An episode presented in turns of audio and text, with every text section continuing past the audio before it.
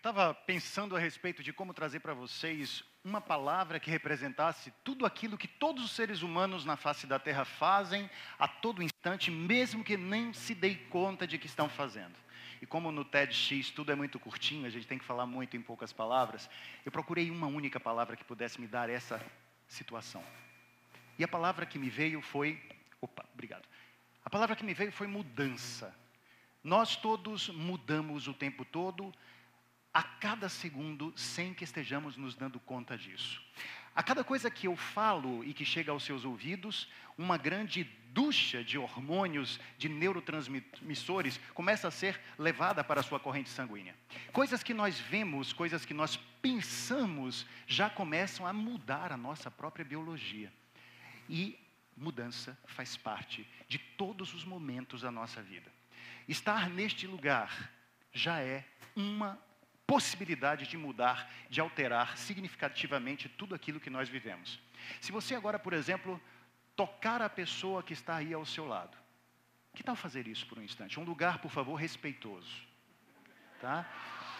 Você, além de estar mudando a vida desta pessoa, você está mudando a sua própria.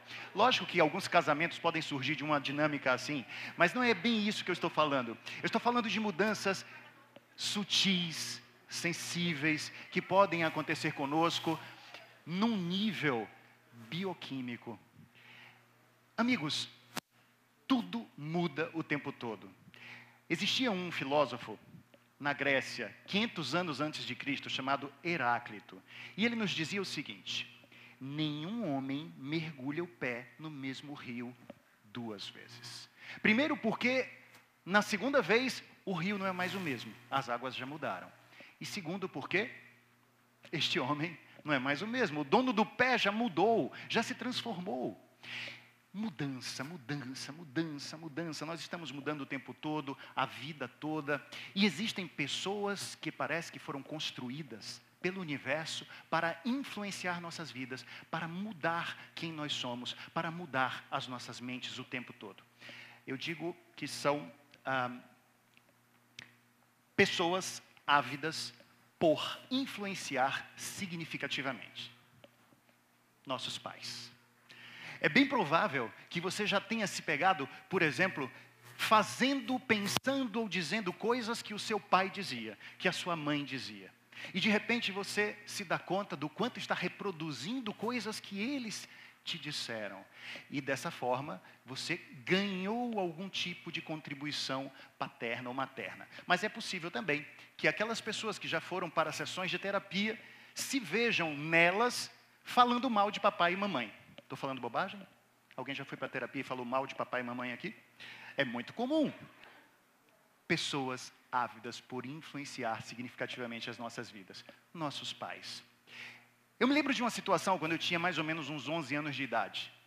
Eu vivia com o meu irmão pendurando-me nos galhos de uma goiabeira que nós tínhamos no quintal de casa. Essa goiabeira era o nosso playground. Nós ficávamos que nem macaco, nós arrancávamos as goiabas, nós vivíamos felizes com aquela goiabeira.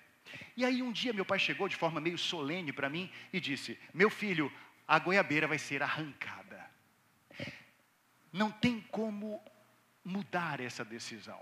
Porque essa goiabeira tem as suas raízes interferindo na tubulação de esgoto da casa, vai trazer problemas. Eu fiquei muito triste, meu irmão também, íamos perder o nosso playground. E aí, um dia antes da derrubada da árvore, eu fui até ela e me despedi da árvore. Solenemente me despedi da árvore. E de repente eu vi num dos seus galhos uma última goiaba era perfeita. Eu arranquei, fiquei olhando para ela, linda, cheirosa, apetitosa. E antes de dar uma mordida bem certeira, eu pensei: e se a árvore tiver envenenado essa goiaba? Ela sabia que ia ser derrubada, e como vingança, ela resolveu envenenar essa última goiaba. E fiquei com aquela vontade de morder a goiaba e afastava de mim com medo da goiaba estar envenenada coisa de criança e adolescente que adorava histórias de terror, gibis de realismo fantástico, ficção, fantasia. Aí eu precisei procurar o meu pai. E eu disse: Pai, eu estou com medo de comer a goiaba. Estou com medo, porque ela pode estar envenenada. E meu pai disse: Calzinho, meu filho, meu pequeno, meu filhote, é muito mais provável que, sabendo que iria ser arrancada, a goiabeira colocou nesta goiaba não o veneno, mas o melhor de si. Ela queria ser lembrada por nós como uma boa árvore por dar bons frutos. Ela queria ser perpetuada através das suas sementes e colocou nela o melhor que ela tinha para oferecer. Bem, imediatamente ao ouvir aquilo, minha mente se reiniciou. E aquelas palavras do meu pai me fizeram perder totalmente o medo. E nós dividimos a goiaba. Nós temos P's programadores, gente. P's programadores. Não apenas os nossos pais, mas padres, pastores, políticos, propaganda, professores, parceiros nossos, amigos, nossos pares amorosos, cônjuges podem programar as nossas mentes. Você já deve ter percebido o quanto algumas pessoas que são importantes decisivas para as suas vidas, falam coisas e vocês absorvem como se aquilo fosse uma verdade.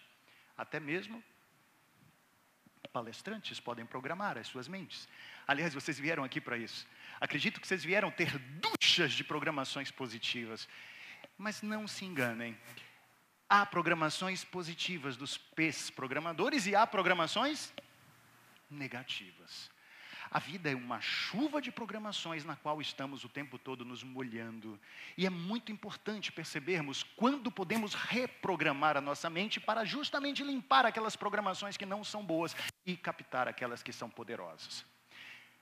Existe, por exemplo, um pensador, e este pensador é muito importante para mim. Ele é William James, considerado o pai da psicologia moderna. E ele dizia o seguinte: a maior descoberta da minha geração é que pessoas podem mudar suas vidas mudando suas mentes. Assim, eu trouxe este bonsai. Quero mostrar para vocês um bonsai de goiabeira. É um bonsai de goiabeira, gente, mas antes de ser uma goiabeira, ele é um bonsai. E a palavra bonsai significa árvore em bandeja.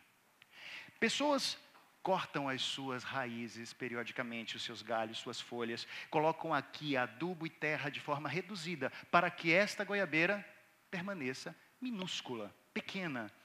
E é muito interessante notar que, apesar de ser uma arte muito delicada, bonita, que vem lá do Oriente, é também uma metáfora que traz uma ideia triste se formos trazer para a nossa realidade enquanto seres humanos. Esta é uma árvore a quem não foi permitido o crescimento. E existem mentes bonsai. Mentes a quem não foi permitido o crescimento, porque elas estão sendo podadas com informações que a pequenam, que tornam a sua vida menor. Crenças limitantes. Eu vou pedir que vocês completem comigo. Dinheiro não traz. Vocês acreditam nisso? Mas quem acredita nisso pode ter uma vida muito apequenada em relação a sucesso profissional e financeiro. Imagine uma mãe que disse para sua filha muitas vezes: Minha filha, cuidado, porque homem. Vocês já ouviram isso também? Já disseram isso? Homem não presta? Enfim, alguém que acredite nisso colocou na sua mente algo que está podando as suas possibilidades de ter realidades interessantes na vida afetiva. Enfim, as crenças não são verdades, mas elas se disfarçam muito bem de verdades. E nós vamos recebendo a linguagem, seja ela nesses ditos populares, seja ela na nossa própria criação, linguagem que vai nos apequenando, linguagem que vai nos fazendo tornar a nossa vida menor. Uma coisa importante e que eu quero passar para vocês, já que aqui não estamos falando apenas de coisas negativas eu quero trazer para vocês uma ótima notícia. Também temos um P programador absolutamente fantástico. Este P programador chama-se programação pessoal. Uma outra do meu P programador predileto, meu pai. Meu pai, ele estava se barbeando no banheiro e eu tinha uns seis anos de idade e olhava para ele de baixo para cima, logicamente.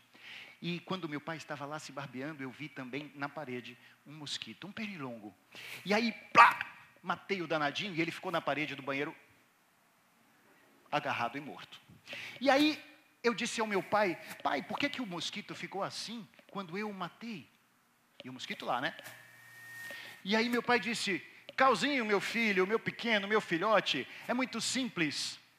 O pai dele disse que quando ele morresse, ele deveria ficar assim. E ele obedeceu. Eu não sei se vocês notam, mas naquele momento meu pai estava me dando uma crença, uma programação de quê? De que nós devemos obedecer os nossos pais até a morte. E foi uma crença que eu abracei na minha vida e que pautou a minha existência. Eu fui um menino muito obediente, um adolescente que não deu trabalho. E aos 16 anos eu fiz o meu primeiro vestibular para engenharia química, que não tem nada a ver comigo, por influência paterna. Mas depois, as minhas possibilidades se agigantaram quando eu próprio comecei a reprogramar a minha mente, a reiniciar a minha mente. Eu recebi dele muitas informações positivas, mas também recebi algumas que não combinavam com o meu jeito de ser. E é isso que nós podemos fazer quando entramos num processo de autoconhecimento. Observar quais são as crenças que funcionam, quais as que não dão certo na nossa vida e usar o nosso poder de autoprogramação para dar um reinício à nossa vida a partir da mudança daquilo que temos dentro da mente. Amigos, um pensador francês, Jean-Paul Sartre, que gosto muito de ler, ele dizia: o mais importante não é o que fazem conosco, mas o que nós fazemos com aquilo que fazem conosco. Eu, nesse momento, em que estou muito feliz e honrado em participar do TED, este é um instante de dar a minha gratidão ao meu pai, senhor Carlos Mascarenhas, porque o que ele fez me ajudando a ser o ser humano que eu sou, dando umas mancadas aqui, mas acertando em muitos momentos, foi ele me ajudou a pegar o bonsai da minha mente nas minhas mãos e a colocá-lo de volta na terra. E acho que cada um de nós pode fazer isso. Cada um de nós tem o poder de agigantar a árvore que se encontra dentro de si e não ser apenas um ser condenado a ter tamanho diminuto. Se nós cavarmos o bonsai, ou melhor, se nós cavarmos um lugar para o bonsai ficar enterrado, ele poderá ter toda a possibilidade de crescimento. Eu poderia dizer ao meu pai, por exemplo, que o calzinho dele, seu filhote, seu pequeno, está bem plantado na terra, porque ele contribuiu decisivamente para isso. E acho que cada um de nós, além de termos P's programadores, somos também P's programadores. E as nossas falas, as nossas comunicações, o nosso sorriso, a nossa postura pode mudar o mundo eu gostaria de dizer que as pessoas que ajudam a colocar mais bonsais na terra serão eternamente lembradas. Conexão é isso. Ajude seres humanos a colocar os bonsais mentais que têm no chão e a se transformarem em seres gigantescos. Eu acredito que essa é a nossa proposta. Num TED, o que queremos é ajudar seres humanos a não serem mais bonsais e a se tornarem grandiosos e conectados com seres também grandiosos, para que este mundo seja um mundo grandioso. Muito obrigado. Muitíssimo obrigado.